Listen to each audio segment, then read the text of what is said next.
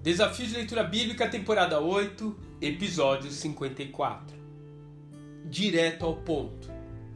Epístola de Tiago. A Epístola de Tiago parece ser uma mensagem de Twitter da antiguidade, de tão concisa que ela é. Tem o nome de carta porque tem remetente e destinatário. Basicamente, essas são as únicas características que encontramos aqui desse gênero literário. Seu autor provavelmente é Tiago, irmão de Jesus. Na verdade, seu meio-irmão, visto que ele tem José e não Deus como pai. E apresenta um estilo de exortação do tipo direto ao ponto. Ela foi dirigida à primeira comunidade cristã da história, a Igreja de Jerusalém. E essa epístola ecoa os ensinos do Sermão da Montanha e do livro de Provérbios, analisando a consistência da religião e da piedade nos seguidores de Jesus, como um ourives que avalia uma joia para ver se ela é de fato autêntica. Ele então lança perguntas desconfortáveis que nos fazem refletir se a forma como agimos está de acordo com aquilo que professamos. Veja, por exemplo, se você tem fé, por que você se abala tanto com as circunstâncias? E que tipo de obras essa sua fé está produzindo? De que forma você trata aqueles que não têm nada para lhe dar? Você é religioso? Pois bem, e o que você faz pelo seu próximo então?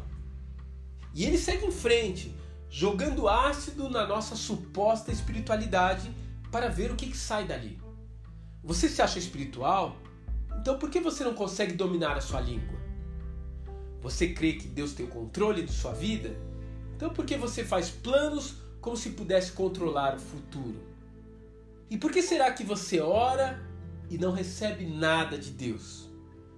Todas essas perguntas estão ali nessa carta a Tiago, que na verdade é um check-up preventivo de uma vida espiritual saudável.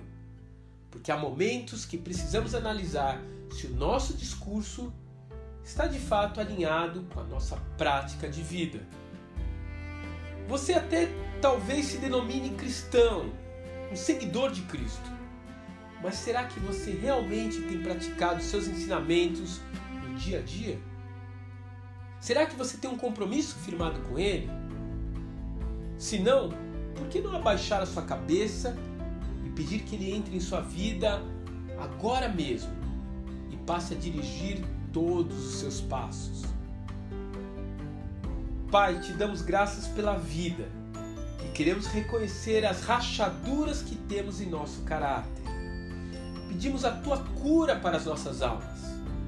Não nos deixe esquecer do seu sacrifício, nem nos iludir com a aparência de religiosidade, mas pedimos que tu venhas realmente fazer parte de nossas vidas e da vida de nossa família todos os dias da nossa existência.